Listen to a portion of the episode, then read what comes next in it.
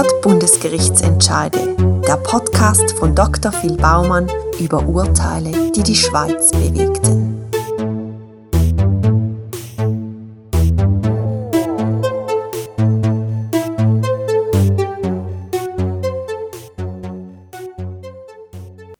November 1849. In ganz Europa werden fließig Eisenbahnen gebaut. In ganz Europa? Nein, in der Schweiz kommt der Eisenbahnbau nicht vom Fleck. Bis auf die spanische Brötlibahn, wo Zürich und Baden miteinander verbindet, fehlt es in der Schweiz gänzlich an Eisenbahnen. Der Zürcher Alfred Escher gibt seiner tiefen Besorgnis im Nationalrat Ausdruck. Von allen Seiten nähern sich die Schienenwege immer mehr der Schweiz. Es tauchen Pläne auf, gemäß denen die Bahnen um die Schweiz herumgeführt werden sollen. Der Schweiz droht somit die Gefahr, gänzlich umgangen zu werden und infolgedessen in der Zukunft das traurige Bild einer europäischen Einsiedelei darbieten zu müssen. Die Politik reagiert. Im Juli 1852 wird das Bundesgesetz über den Bau und den Betrieb von Eisenbahnen angenommen. Ganz im Sinn von Alfred Escher entscheidet sich der Gesetzgeber gegen ein Staatsbahnsystem und führt die Privatbahnordnung ein. In der Folge entstehen zahlreiche Eisenbahngesellschaften und Eisenbahnlinien in der Schweiz. Doch bald wird klar, dass es im Schweizer Eisenbahnsystem an einem Alpenübergang fehlt. Heftig wird darüber gestritten, welcher Alpenübergang gewählt werden soll. Schließlich entscheidet man sich für die Gotthardlinie. An einer Gotthard-Konferenz wird das nötige Kapital für den Bau organisiert. Deutschland und die Eidgenossenschaft verpflichtet sich je 20 Millionen und Italien stolze 45 Millionen Schweizer Franken an den Bau beizusteuern. Die übrigen benötigten 102 Millionen Franken sollen am Kapitalmarkt aufgenommen werden. Präsident der 1871 gegründeten Gotthardbahn-Gesellschaft wird der Alfred Escher. Am 9. April 1872 erscheint in der NZZ und in anderen grossen europäischen Zeitungen folgendes Inserat. Ausschreibung der Ausführung des großen Alpentunnels der Gotthardbahn. Bauunternehmer werden damit eingeladen, bis zum 18. Mai dieses Jahres der unterzeichneten Direktion in möglichst bestimmter Fassung mitzuteilen, unter welchen Bedingungen nach welcher Verfahrensweise, innerhalb welcher Frist und mit welchen Garantien sie sich anbieten, den Gotthardtunnel fertig herzustellen. Luzern, den 5. April 1872. Namens der Direktion der Gotthardbahn Dr. A. Ischer. Am 7. August 1872 wird bekannt gegeben, dass der Zuschlag für das Mammutprojekt an den Genfer Bauunternehmer Louis Favre geht. Der Favre unterbreitet ein um 12,5 Millionen Franken tieferes Angebot als der nächstbietend und verspricht, dass er den Tunnel innerhalb von einer Bauzeit von acht anstatt von neun Jahren fertigstellen wird. Weiter erklärt er sich bereit dazu, eine Kaution von 8 Millionen Franken zu leisten. Die Kaution fällt vollständig an die Gotthardbahn-Gesellschaft, sollte sich der Bau vom Tunnel um über ein Jahr verspäten. In der Folge steht der Favre unter gigantischem Zeitdruck. Der Druck kommt auch seine Tunnelarbeiter zu spüren über. Die Arbeitsbedingungen im Gotthardtunnel sind katastrophal.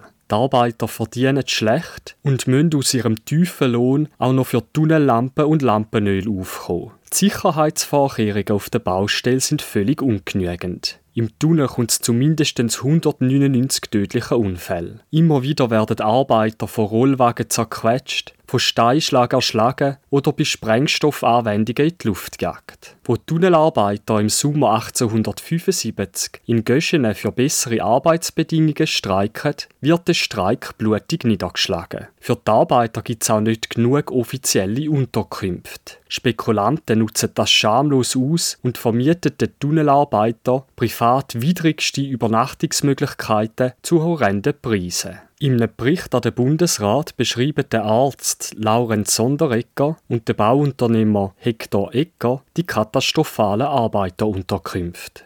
Die Gänge sind schmutzig wie nasse Feldwege. An manchen Fensterbrüstungen kleben Exkremente, ebenso auf den Böden. Diese sind in den meisten Häusern auch mit gutem Schuhwerk nicht zu betreten. In einem von 240 Personen bewohnten Haus wurde im Gang des dritten Stockes eben ein großer Misthaufen teilweise abgetragen. es ist schwer, Schmutz und Gerüche richtig zu beschreiben. Daher betonen wir zur Klarstellung, dass wir die Luft der allermeisten Zimmer der Göschener Privatlogis nur mit der Luft aufgerührter Jauchekasten vergleichen können. Doch nicht nur mit den Tunnelarbeitern, sondern auch mit der Gotthardbahn-Gesellschaft Stade Favre im Clinch. Wegen ausgesetzter Abschlagszahlungen zerrt der Favre Gotthardbahn-Gesellschaft vor das Bundesgericht. Erst Vermittlung durch den Bundesrat und das Schiedsgericht bewirkt, dass der Favre sich am 5. Mai 1879 bereit erklärt, Klage vor dem Bundesgericht zurückzuziehen. Am 31. Dezember 1881 wird der Bau vom Gotthard-Eisenbahntunnel schließlich mit einer Verspätung von zehn Monaten fertiggestellt. An den Eröffnungsfeierlichkeiten der Gotthardbahn im Jahr 1882 fehlen jedoch sowohl der Louis Favre als auch der Alfred Escher. Der Louis Favre ist im Sommer 1879 bei einer Besichtigung vom Baufortschritt im Gotthardtunnel an einem Herzversagen gestorben. Der Alfred Escher wiederum hat 1875 infolge finanzieller Schwierigkeiten von der Gotthardbahngesellschaft zurücktreten. An die Eröffnungsfeierlichkeiten wird er nicht einmal eingeladen.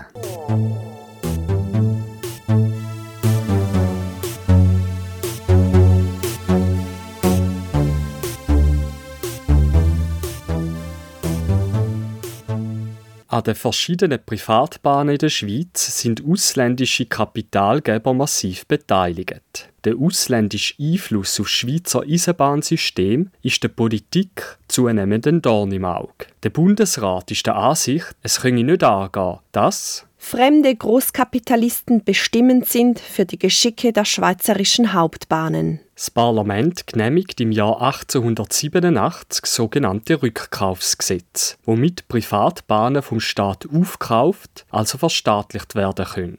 In der Volksabstimmung vom 20. Februar 1898 stimmt das Schweizer Volk der Verstaatlichung der vier Hauptbahnen zu. Der Rückkauf der Gotthardbahngesellschaft und ihre Integration in die neu ins Leben gerufene Schweizer Bundesbahnen SBB können jedoch aufgrund der gewährten Konzessionstour erst aufs Jahr 1909 hin erfolgen. Ebenfalls sind sich Gotthardbahngesellschaft und der Bundesrat nicht einig über die Berechnung vom Rückkaufspreis. Das angerufene Bundesgericht muss im BG 272300 über die komplexen Berechnungsgrundlagen entscheiden. Zu dieser Zeit wird der Gotthardtunnel schon rege für Personen- und Güterverkehr genutzt. Daneben ist der Tunnel aber auch für Schweizer Militär von strategischem Interesse. Schweizer Militärdepartement lässt im Tunnel Einrichtungen zur Tunnelverteidigung einbauen. Dazu gehört unter anderem eine transportable Drehschiebe, wo dazu dient, Geschützeinrichtungen aus dem Richtungsstollen in der Hauptstolle zu befördern. Die Gotthardbahngesellschaft und das Militär einigen sich darauf, dass die Benutzung der Einrichtung nur im Einverständnis mit dem Bahnmeister erfolgen soll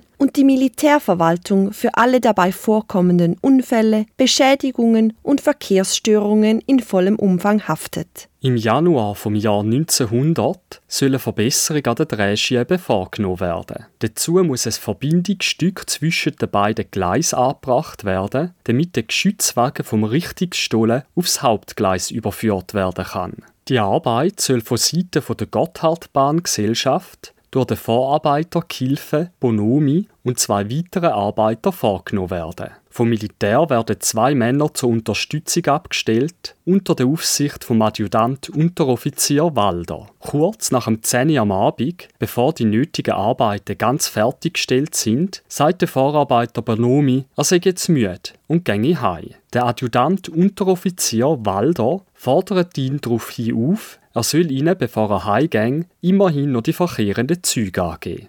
Der Bonomi erklärt, dass auf dem rechten Gleis bis am 2 am Morgen kein Zug mehr komme. Die Angabe ist allerdings falsch. Tatsächlich fährt mit 10-minütiger Verspätung der fahrplanmäßige Zug 524 am 10 vor 11 in der Nacht in Airolo ab. Der Walder denkt fälschlicherweise, dass ohnehin kein Zug mehr kommen werde. Er lässt darum nach Beendigung der Arbeit den Geschützrollwagen aus dem Richtungsstollen rausnehmen und probiert mit ihm das richtige Funktionieren der Drehschiebe auf dem rechten Gleis aus. Auf einmal bemerken der Walder und seine Soldaten, dass ein Zug kommt. Schnell versuchen die Soldaten, den schweren Geschützrollwagen zurück in der Richtung Stolle zu schieben. Doch wo sie ihn in großer Hast über die Drehschiebe stoßen, kippt die Drehschiebe zur Seite und der Geschützrollwagen entgleist. Ein Arbeiter rennt daraufhin mit einer Laterne schwenkend am herannahenden Zug entgegen und versucht, den Lokomotivführer zu warnen. Aber es ist zu spät. Der Zug 524 prallt auf den stecken gebliebenen Geschützrollwagen und entgleist. Zum Glück wird bei dem Unfall niemand verletzt. Allerdings entsteht ein erheblicher Materialschaden. Der finanzielle Gesamtschaden der Gotthardbahn beläuft sich auf 15.271 Franken und 68 Cent.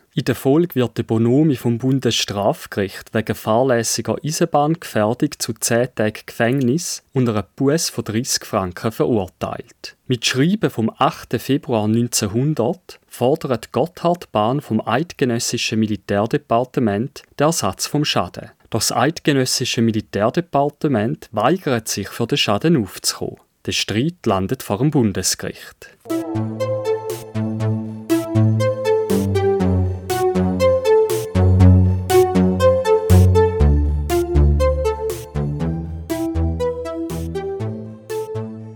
Vor dem Bundesgericht macht Gotthardbahn geltend, dass gemäß ausdrücklicher Vereinbarung zwischen der Gotthardbahn und dem Militärdepartement das Militärdepartement für Schäden hafte, wo bei den Arbeiten an der Festungsanlage entstehen. Außerdem dürfe die Anlage nur im Einverständnis und unter Aufsicht vom Bahnmeister benutzt werden. Der Walder hat aber in Abwesenheit vom Bahnmeister die Drehschiebe ausprobiert. Auch spielt es keine Rolle, dass der Bonomi frühzeitig heimgegangen ist.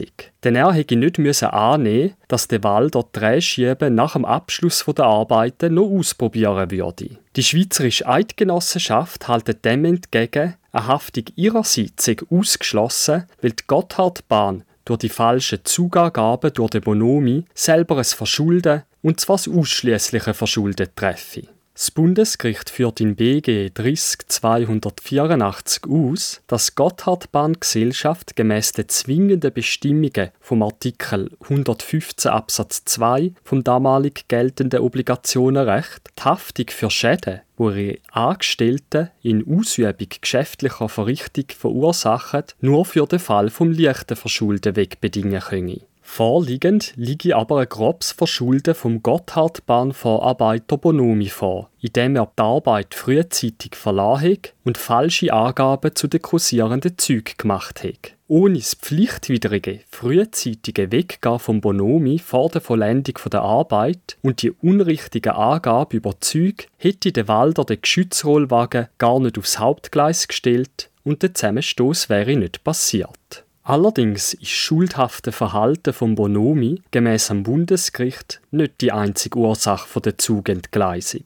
Allein dieses schuldhafte Verhalten Bonomis, für das die Klägerin nach dem Gesagten einzustehen hat, bildet nicht die einzige Ursache des Unfalls. Dessen direkte Ursache liegt vielmehr im Verbringen des Geschützrollwagens auf das westliche Geleise durch Walder, also in einer Handlung dieses Walder. Ohne diese im Übereifer vorgenommene Handlung Walders wäre der Unfall nicht vorgekommen. Walder hat damit die direkte Ursache zum Unfälle gesetzt und Bonomi seinerseits konnte nicht voraussehen, dass diese Probe, die nicht für jenen Abend vorgesehen war, noch erfolgen werde. Sein schuldhaftes Verhalten wäre ohne schädigende Folgen geblieben, wenn nicht die Handlung Walders dazugetreten wäre.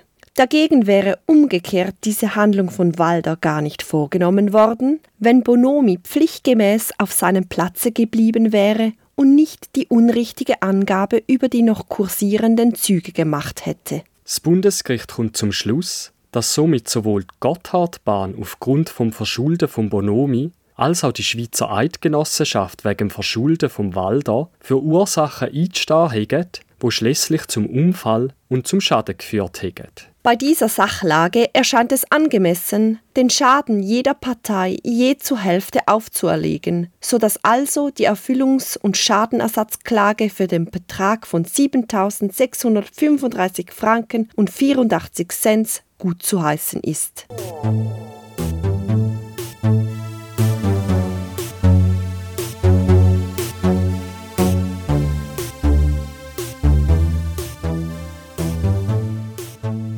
Am 1. Mai 1909 übernimmt die SBB Gotthardbahn als neuer Kreis 5 mit Sitz in Luzern. Über 100 Jahre später kreuzen sich die Wege der Gotthardbahn und dem Bundesgericht erneut. Aufgrund von Umstrukturierungen benötigt die SBB das prachtvolle Verwaltungsgebäude der Gotthardbahngesellschaft in Luzern nicht mehr. Als neue Mieter zücht im Dezember 2002 das Eidgenössische Versicherungsgericht ein. Am 1. Januar 2007 wird das Eidgenössische Versicherungsgericht ins Bundesgericht integriert. Bis heute sind darum die dritte und vierte öffentlich-rechtliche Abteilung vom Bundesgericht im Neurenaissancebau der Gotthard-Gesellschaft in Luzern domiliziert. 123 Jahre nach dem von Bonomi und Walder verursachten Unfall entgleist wiederum ein Gürterzug am Gotthard. Damal aber nicht im Gotthardtunnel, sondern im 57 Kilometer langen Gotthard-Basistunnel, am längsten Eisenbahntunnel der Welt, wo am 1. Juni 2016 eröffnet worden ist. Am 10. August 2023 fährt ein Gürterzug von der SBB Cargo durch den Gotthard-Basistunnel in Richtung Norden. An einem der Wagen kommt es zu einem Radscheibenbruch. Der Wagen entgleist und wird über viele Kilometer außerhalb der Schiene mitgezogen. An der Multifunktionsstelle in Faido, wo ein Wechsel in die Oströhre möglich ist, eskaliert die Situation. Der defekte Gürterwagen wird nach rechts abgelenkt und fährt nicht, wie von der weichen Forke geradeaus, sondern in den Spurwechsel Richtung Oströhre. 15 Wagen folgen ihm und knallen in die geschlossene Verbindungstür zu der Oströhre. Die SBB geht davon aus, dass die Reparaturarbeiten noch mehrere Monate dauern werden. Der entstandene Schaden ist beträchtlich.